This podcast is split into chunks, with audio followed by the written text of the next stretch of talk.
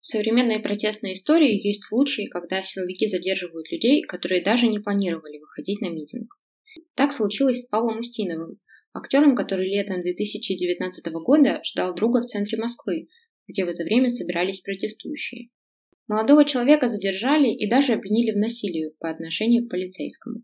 Когда Устинова, за освобождение которого выступали знаменитые российские актеры, отпустили из СИЗО, он начал выходить на пикеты и решил связать свою жизнь с правозащитой.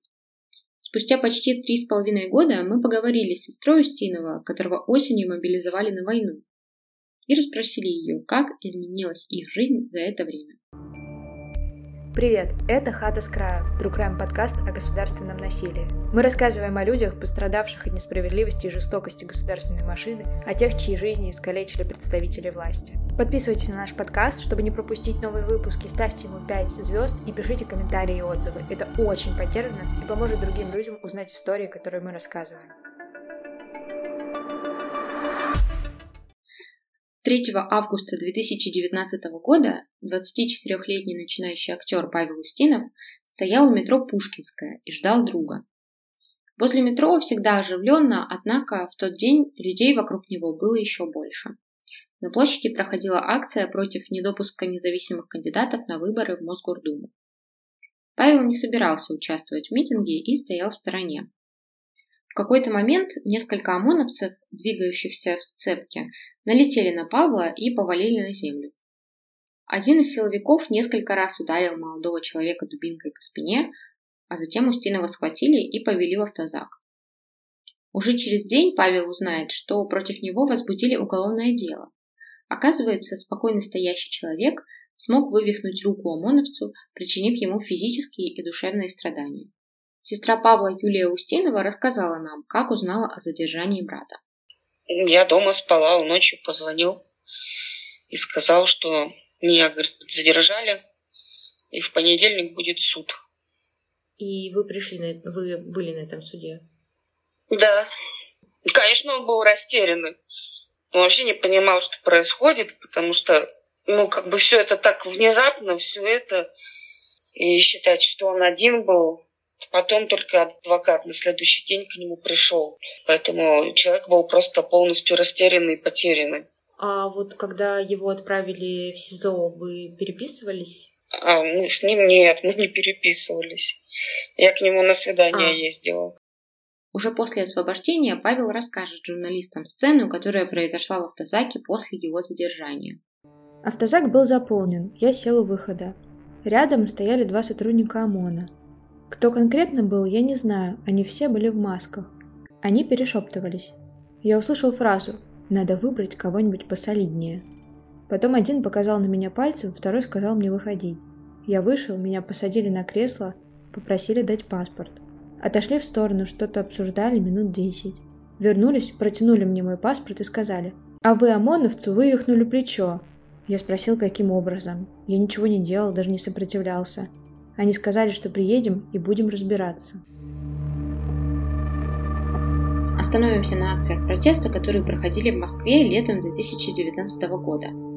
Они начались после того, как окружные избиркомы незаконно забраковали собранные подписи избирателей и обвинили депутатов в фальсификации.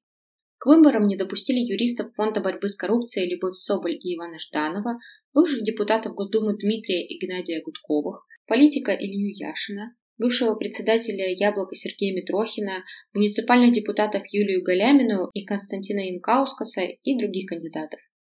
По утверждениям оппозиционеров, им удалось собрать нужное количество подписей, чтобы стать кандидатами в депутаты. Однако члены избиркомов методично находили в подписных листах брак. То неточности в заполнении, то ошибки в паспортных данных.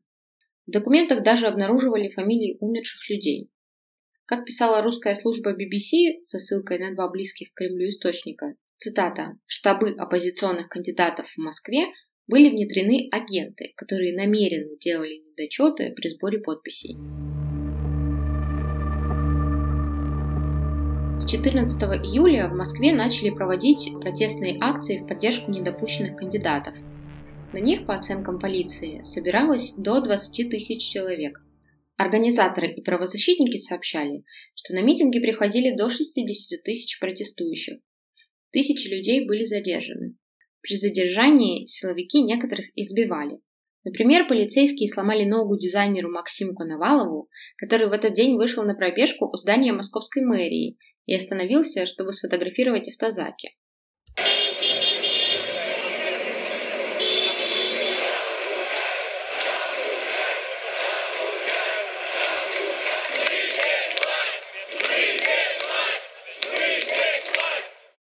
Следственный комитет возбудил дело по статье о массовых беспорядках. Позже в СМИ дело стало известно как «Московское». Сначала фигурантов обвиняли в массовых беспорядках, но позже обвинения изменили на применение насилия к представителям власти. По подсчетам медиазоны, всего в деле было 17 фигурантов, 10 из которых получили реальные сроки. Павел Устинов родился в многодетной семье в городе Дудинка Красноярского края в 1995 году. В детстве занимался танцами и окончил хореографическое отделение музыкальной школы с красным дипломом. До задержания и ареста жил в подмосковном Щелкове. Сестра Павла Юлия в одном из интервью вспоминала. Это в 2016 году было. Павлик поступил в высшую школу сценических искусств под руководством Константина Райкина. Четыре года он отучился, получил там диплом. Он учился и параллельно хореографией еще занимался – в августе должен был уехать с программой «Пятницы» на какой-то там остров, программа о выживании. В реалити-шоу прошел кастинг, и его взяли. Ну вот у него теперь свое реалити-шоу. В суде мать Павла Татьяна Устинова так описывала характер сына. Это надежный молодой человек, которым я могу гордиться. Никогда он о политике говорить не любил. Наверное, мое чутье подсказало мне, что эти события будут роковыми в моей жизни – это ложь настоящая. Какое скандирование? Он даже лозунгов этих не знает. Он ни кошку, ни собаку никогда не пнул, не конфликтный совершенно. О своей аполитичности не раз заявлял и сам Павел. Ну, это, конечно, с одной стороны смешно, а с другой стороны страшно. Ну, в этом случае так и произошло. Конечно, я не интересовался политикой, она заинтересовалась мною. В 2017 году Устинов окончил высшую школу сценических искусств Константина Райкина После учебы актеру пришла повестка в армию. Он пошел служить в Росгвардию и не раз стоял в патрулях, в том числе во время матчей чемпионата мира по футболу в Москве.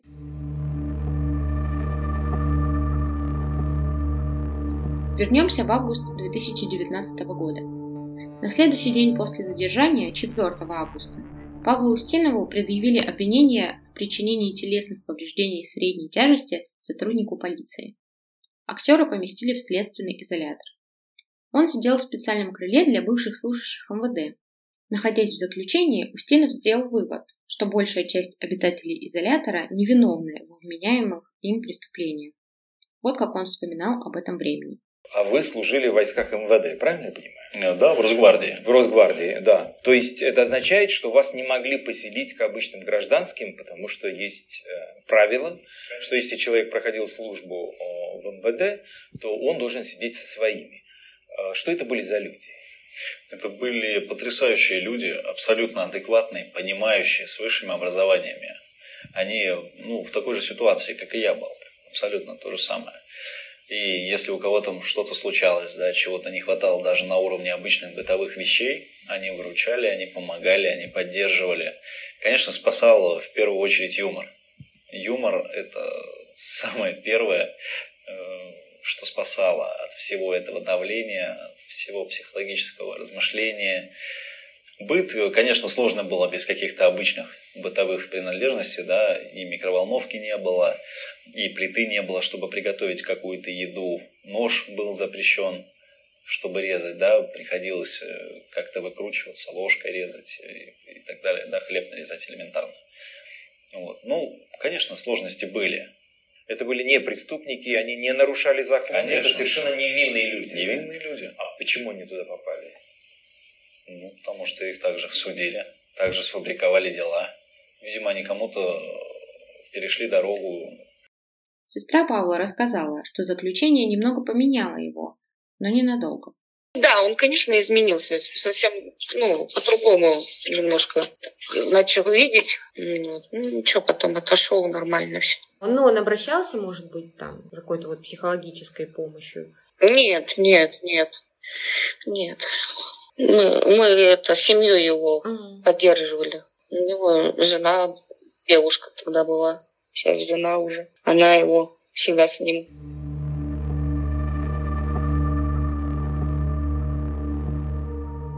В этом подкасте мы рассказываем об очень чувствительных темах, которые вызывают тяжелые чувства. Гнев, бессилие, тревогу, жалость. Назвать эти чувства, понять их и пережить нам помогает личная психотерапия. Если вы тоже хотите найти своего специалиста и начать ходить на терапию, вам поможет сервис подбора психолога Альтер. Альтер соединяет клиентов со специалистами, которые лучше и быстрее всего помогут решить проблему. Это происходит при помощи алгоритма, который создан на базе исследований об эффективности психотерапии. Чтобы случился матч, вам нужно заполнить анкету, отметив там темы, над которыми вам хотелось бы поработать. Алгоритм подберет психологов, чье образование и терапевтические методы подходят для работы именно с вашими проблемами. Для новых пользователей у нас есть скидка. Введите промокод HATA латиницей и получите скидку 20% на первый сеанс.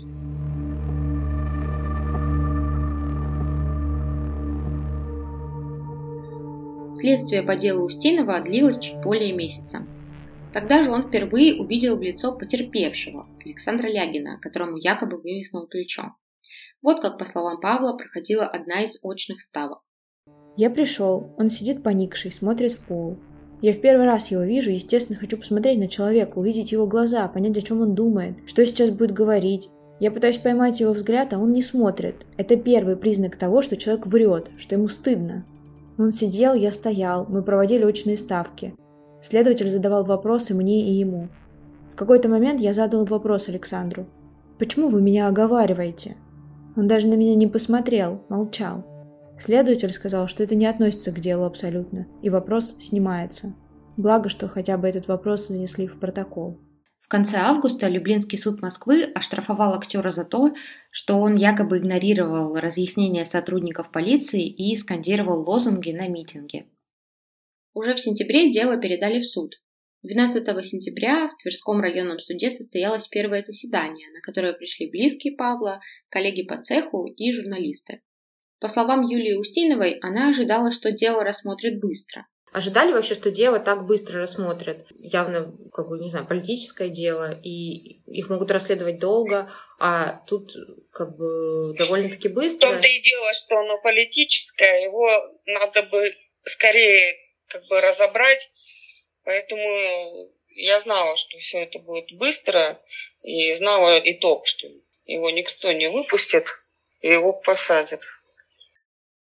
В ходе процесса один из свидетелей защиты заявил, что Павел стоял, а другой, что прохаживался. Суд усмотрел в этом нестыковку, поэтому отнесся к показаниям критически. Потерпевший силовик Александр Лягин свидетельствовал в суде, что после того митинга его отвезли на скорой в институт Склифосовского, а следующие 20 дней он лежал в госпитале Нацгвардии. По словам полицейского, ранее плечо его не беспокоило. Лягин заявил, что решил задержать актера, потому что тот якобы выкрикивал оскорбительные лозунги и вел себя как активный участник акции. Во время митинга сотрудник правозащитной организации Amnesty International Олег Козловский сделал видеозапись задержания Павла Устинова. В ролике видно, как четверо ОМОНовцев полной амуниции подходят к Павлу, смотрящему куда-то в сторону, и начинают его задерживать. Мужчина отклоняется назад, пытаясь удержать равновесие, но его валят на землю, и один из полицейских бьет его несколько раз дубинкой по спине. Сам актер, служивший в Росгвардии и знающий правила задержания, так прокомментировал это. Первые несколько часов я ничего не чувствовал, только стертую коленку, которую повредил, когда меня повалили. Ближе к вечеру у меня начала болеть поясница. Она болела вплоть до того момента, как меня освободили. Вообще запрещено бить по спине, это явное правонарушение и превышение полномочий. Судьи это видят, следователь это видит, но никто даже внимания на это не обратил.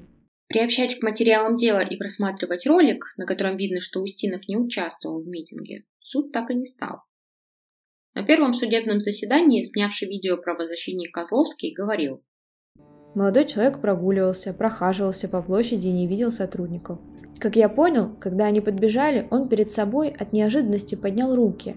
Один из сотрудников споткнулся и упал, второй споткнулся об этого сотрудника. На процессе просмотрели только записи с городских камер видеонаблюдения, на которых было видно не само задержание, а скопление людей возле метро. Также в суде посмотрели видео, опубликованные в СМИ. Корреспондент медиазоны описывал. На записи пять лиц в форменном обмундировании. Они подходят к Устинову, пытаясь произвести задержание.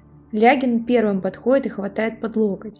В материалах дела есть раскадровка, как Устинов оказывает активное сопротивление и применяет силу корпуса.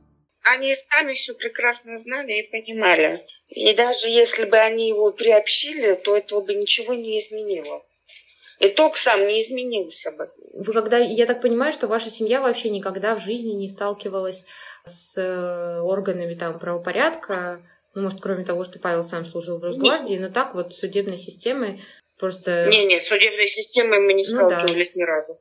Просто это как, как снег на голову. И обычно, когда человек идет в суд, он думает, ну сейчас-то суд-то разберется. Он же как бы независим. А, самый гуманный суд в мире, да? Да, да, в таком духе. Вот. Нет, мы с этим никогда не сталкивались, и для нас это это. Но просто а, мы понимали, что здесь выхода вообще нет никакого. Адвокат Устинова Дмитрий Чешков заявил. Считаю, что мой подзащитный не осуществлял действий, направленных на применение насилия в отношении представителя власти.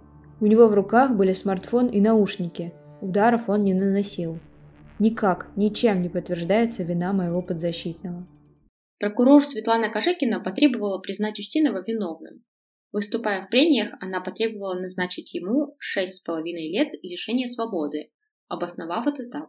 Вопрос о наказании сложный, потому что на скамье подсудимых молодой человек. Здесь были допрошены его сестра, мама, девушка, которые дали ему положительную характеристику. Также был представлен характеризующий материал исключительно положительный. На учетах он не состоит, к ответственности не привлекался.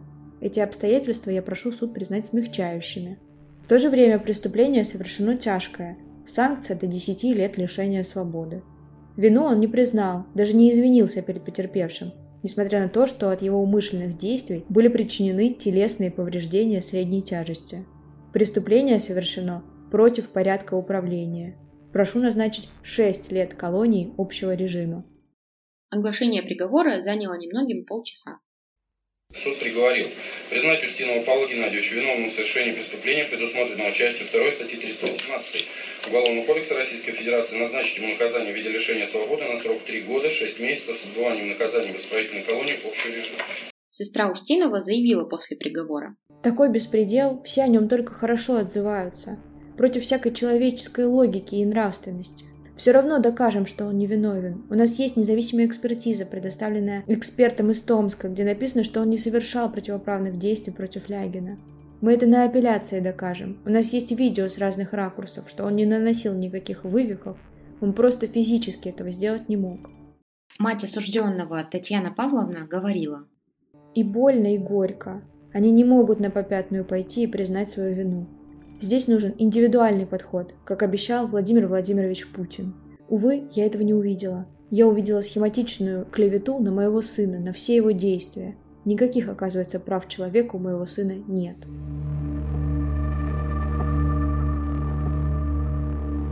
Затем события развивались стремительно. В соцсетях актер Александр Паль начал флешмоб в поддержку Павла Устинова. Позже к нему присоединились актеры Никита Кукушкин, Александр Петров, Евгений Цыганов, Александр Бортич, артист Максим Галкин и другие. То, за что его судили, мне кажется, не соответствует действительности. А, на видео задержания прекрасно видно, что Паша не оказывал сопротивления сотрудникам Росгвардии, ОМОНа и полиции, что он не выкрикивал лозунги. И самое главное, самое удивительное, что это видео в суде не рассматривалось как доказательство. И я думаю, что мы должны обратить внимание властей на то, что произошел очередной самосуд и произвол. Мы можем наблюдать, что Павел не оказывал сопротивления, и более того, он был сам избит сотрудниками Росгвардии. Никого не трогал, ничего не выкрикивал, как утверждает обвинение. И наша доблестная Росгвардия повалила его на асфальт, стала избивать дубинками. Это отвратительно, кошмарно, обидно. Ребят, я призываю вас не стоять в стороне, высказываться по поводу этого бреда, который творит наша власть и наша судебная система. Надо это остановить. Так быть не может. Это против всех законов. Это против человека. Так быть не должно. Представьте на одну секунду, что это может быть ваш брат, ваш сын, ваш отец, ваша мать. И сейчас э, они не сидели бы дома, а сидели бы в тюрьме и готовились к тому, чтобы провести три с половиной года в колонии. Три с половиной года совершенно невиновному человеку ни за что, просто потому что человек находился в том месте, где проходила протестная акция. Это вообще удивительно и очень показательно для нашего времени. Политика приходит к тем людям, которые политикой вообще не занимаются. Реальные сроки получают люди, которые даже не знают о том, что в Москве проходили какие-то протестные акции. Я только прежде предлагаю не сотрудничать с кинокомпаниями, с продюсерами, с режиссерами, которые предлагают вам откровенно пропагандистские проекты. В этих проектах не участвовать. Точно так же не играть в спектаклях и не ставить спектакли в театрах, которые, которые выдаются режиссерам только по причине того, что они высказывают некую лояльность власти. Потому как мы, по сути, своим талантом и энергией э, питаем э, эту систему. Больше всего в этой истории меня возмущает то, что видео, на котором отчетливо видны действия как Павла, так и сотрудников правоохранительных органов, которые его задерживали, не было прикреплено к материалам суда. А, на, на этих кадрах отчетливо видны ну, их действия, и мне кажется, что наказание абсолютно просто какое-то ну, не соответствующее тому, что было в действительности. Это э, колоссальная репутационная потеря. Это потеря репутационная для наших судов, не первая, боюсь, не последняя. Это репутационная потеря для Росгвардии. Ну, чуть за бойцы, которые э, так страдают от вывиха, что сажают человека за это в тюрьму. Ну и для нашей власти тоже. Очень сочувствую семье Павла Устинова. И мне кажется, что это очень не здорово для будущности э, нашей страны, для нашего будущего, для политического будущего. Этот э, случай не нужен никому. В столичных театрах в день приговора спектакли завершали словами в поддержку Устинова. По словам сестры Павла, его семья не ожидала такой поддержки. Мы создавали группу, общались с друзьями из других городов, то есть чтобы распространить информацию об этом. YouTube я скидывала видео. Ну, как бы вот такое вот у нас прям глобального мы ничего сделать не смогли бы, потому что нет такого ни связи, ничего. Вот. И президенту писали, я писала письмо и видео отправляла. А вам какой-то последовал ответ? Или, ну, хотя бы... Да, ответ последовал, что все решает суд. Ну да, понятно, независимый. И вот когда пошла, пошла вот эта волна поддержки, вообще вы ожидали такого? Или... Нет, я не ожидала, я была в шоке, потому что мне кто-то скинул, вот еще Инстаграм работал, что Райкина скинул сначала, я посмотрела, а потом начал Паль, потом да, пошли остальные все актеры, то есть как бы, вот это было вообще неожиданно. Кроме того, председатель редакционного совета «Новой газеты» Дмитрий Муратов, главный редактор «Эхо Москвы» Алексей Венедиктов и гендиректор «Дождя» Наталья Синдеева пожаловались генпрокурору Юрию Чайке на незаконный и необоснованный приговор актеру. В тексте обращения они потребовали приобщить съемки видеозадержания Устинова. Данные видеозаписи имеют существенное значение для правильного решения вопроса о виновности Павла Устинова. События, зафиксированные на ней, полностью оправдывают его. В поддержку Павла и других фигурантов московского дела выступили священники. В отношении фигурантов московского дела вызывают наше недоумение приговоры суда в сравнении с другими, гораздо более мягкими приговорами, которые вынесли российские суды обвиняемым в более тяжких преступлениях. Мы считаем, что наказание должно быть соразмерно нарушению закона, а власть накладывает на человека дополнительную ответственность, а не освобождает от нее. В противном случае само правосудие превращается в насмешку и массовый беспорядок. Также потерпевший по делу ОМОНовец Александр Лягин посчитал наказание для Павла Устинова слишком суровым, при этом продолжил настаивать на его виновности.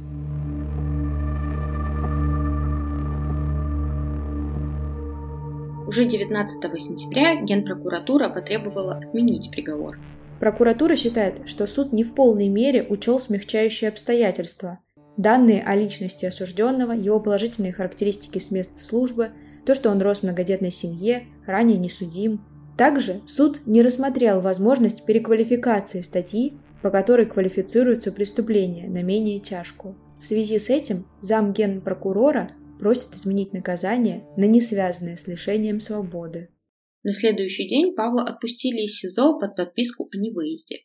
Резонанса мы такого не ожидали совершенно. Это было для нас шоком. Но я думаю, что да, благодаря ему это дошло до людей. Я благодарна абсолютно всем. И СМИ, и общественности, и людям, и простым, и непростым, и актерам, и даже э, генпрокурору за то, что он услышал нас. 30 сентября Московский городской суд изменил приговор Устинову, назначив ему один год лишения свободы условно с испытательным сроком в два года.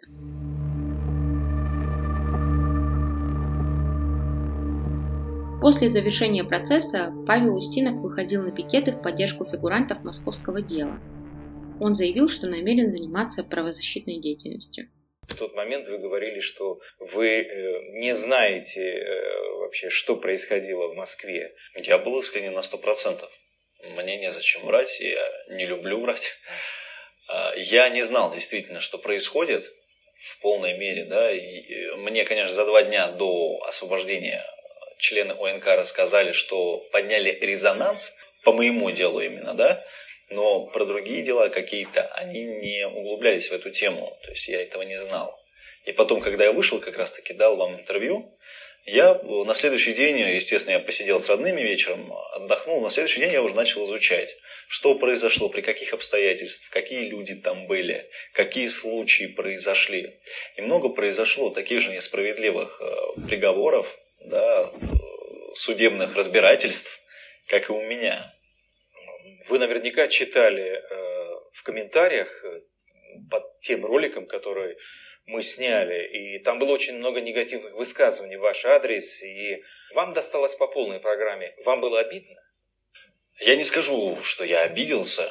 Конечно, право говорить у каждого человека есть, да, у каждого есть свое мнение по поводу всего и по поводу этой ситуации тоже. Политикой я не интересовался, да, я это сказал уже прямо, то, что я интересоваться не буду. А именно общественной деятельностью помочь ребятам, да, это же не политика. Это общественная деятельность, чтобы помочь также незаконно осужденным а, людям выйти на свободу. Этим я, конечно, займусь. Я уже занимаюсь, я уже подписал петиции в поддержку ребят. Да. Скоро будет концерт, тоже в поддержку всех политзаключенных. Вот нужно делать это, нужно поддерживать ребят. А то, что касается каких-то политических моментов, я на них не смотрю. Я смотрю уже, тут идет речь о свободе человека напрямую. После смягчения срока Устинов говорил в интервью. Политика мне не нужна. Люди просто часто путают политику с общественной деятельностью. Общественной деятельностью мне сейчас хочется заниматься, потому что я с этим столкнулся напрямую. Я ощутил себя заключенным. Я понимаю, что чувствуют люди там, по ту сторону как это кардинально отличается от нашей вольной жизни. И я вам скажу, процентов 50 точно в тюрьмах сидят невиновных людей. Даже не касаясь московского дела, а вообще в принципе. Сестра актера Юлия Устинова рассказала нам. После приговора вы говорили, то будете еще добиваться как бы реабилитации. Да, вы имеете уже, когда ему условно угу. дали? Да, уже когда условно. Нет, потому что смысла нету. Его никто не оправдает. Ну да. Его никто не... Потому что это тогда полетит вся система. А в Европейский суд э, по правам человека? Мы о, в Европейский, да, мы подавали, но потом же закон был, вышел. А, ну, то есть она не дождалась рассмотрения, я так понимаю. Ну да, там они же могут и по 5, и по 7 лет ну, да. рассматривать это дело года, вот уже три года прошло, но никаких пока ответов от них не было, да и вряд ли сейчас что будет. Ну да, сейчас вряд ли. Да, поэтому я думаю, что все это будет потеряно. Касательно дальнейшей вот э, деятельности Павла, он э, говорил, что, ну, в некоторых интервью э, говорил, что он будет как бы защищать людей, которые вот несправедливо осуждены. Ну, он общался вот с мальчишками, которых тогда тоже по московскому делу. Они встречались. Э, мы, я помню, видео записывали. А потом тишина что была. Ну, там просто ребята, они как бы сами-то, они в политике все. Да, они же там, кто-то что-то голоса там собирал, кто там баллотировался или еще что-то. А мы-то в этой сфере не крутились, и поэтому мы таким людям не интересны. Поэтому как-то Паша потом очухивался, и не до этого было. Потом дальше зачем прыгать выше своей головы, правильно? На рожон лезть зачем нужно? Еще я вот забыла спросить э, насчет э, его друга, с которым он как раз-таки собирался встретиться в тот день. Э, в суд этот друг не пришел. Он пришел сам, он даже на суд ходил. А, все-таки ходил. Нему. Да. И уже потом, когда Пашу освободили, мы встречались. Конечно, он себя очень виноватым чувствовал. Э, трус, это трусость его, конечно. Он это все понимал, и он очень сильно, долго извинялся, но они потом перестали общаться. Павел говорил в интервью о своей дальнейшей жизни. Я не знаю, как она сложится, но надеюсь, что переживем этот момент. В любом случае это придется сделать, если это останется. Но я, конечно, надеюсь, что люди услышат, увидят. Если уже вся страна видит, что несправедливость происходит, то, думаю, будет принято здравое решение. Летом 2020 года Устинов в своих соцсетях выложил фото напротив МХАТа имени Горького и сообщил, что его приняли в труппу. Под фотографией он оставил пост. Друзья, совершенно недавно я прошел отбор и был принят в группу МХАТа имени Горького. Я выражаю свою искреннюю благодарность тем людям, которые были причастны к моей судьбе, и что сейчас все именно так. Это не только мои усилия, это усилия нескольких сотен тысяч людей. Спасибо. Позже Устинов работал в труппе нового театра. В конце октября 2022 года на сайте театра появилось сообщение о том, что Павла призвали по мобилизации. К сообщению прикрепили черно-белое фото, на котором Устинов, одетый в камуфляжную форму, стоит в лесу. Под постом была цитата самого актера. «Если война придет в наш дом, будет поздно. За нами стоят семьи, жены, родители, дети, которые могут оказаться в большой опасности, если бездействовать. Тем более, я бы не простил себя, если бы остался в стороне, когда моего брата призвали. Мы – граждане нашей страны, у которой, как и у других стран, есть свои проблемы. Целостность территории должна быть в сохранности, и если в стране для этого понадобились дополнительные силы, то другого выхода быть не может. По словам Юлии, ей удается общаться с братом. Еще хотела спросить э, насчет э, вот сейчас настоящего времени. Вы сейчас со своими братьями, э, и с Павлом в частности, вы как бы, у вас выдается время с ними вообще общаться? Ну да, выдается. А, ну, то есть... Он звонит. Ага, то есть вы поддерживаете связь? Конечно. Я так понимаю, что, э, ну вообще, судя по его там словам, которые были в СМИ, это его было взвешенное решение пойти и вы его поддержали в этом решении? То есть вот как... Да. А, ну то есть вы не пытались как-то там нет, нет. Ага. Не они не пытались как бы уклониться. И как бы, вообще считаю, что это трусость, если человек пытается вот это, это, ну, сбежать, как некоторые побежали сразу куда-то. Но как бы для меня это дико, то есть, ну, за себя, за свою там землю и семью надо стоять и защищать. И вот они такого же мнения, поэтому вообще даже не было никаких намеков на уклонение. Просто как тяжело отпускать, потому что ты не знаешь вот эту неизвестность, что, чего и как. Да, и переживаешь, что, ну, что там с ними, как они там, да вот этот момент психологически, он просто тяжелый идет. Так же, как и для них, потому что они не дома, они с родными, они там, и цель одна – выжить и победить. Да? Поэтому тут, конечно, тяжеловато. По сравнению вот с 2019 годом, а, он как бы оказался вот в... Павел оказался в этом, ну как можно сказать, в ловушке вот такой государственной. И идя сейчас на фронт, это как бы ситуация вот полностью испарилась, он, то есть никакого вот такого противоречия неприятного не чувствовалось? Нет, это же совсем другое дело. Здесь уже, простите меня, идет спецоперация, да, тут уже не до, ну, оно политическое, но это у них там. А то, что это трогает уже совсем другое, это трогает весь народ. То есть люди гибнут-то за что? Правильно? И тут это уже нет, тут уже совсем другое. Спасибо вам большое, что уделили время. Да, пожалуйста. Да, я боялась... Что-то сейчас стали, конечно, очень часто вспоминать э, его, особенно его это дело, и даже не знаю, с чем это связано.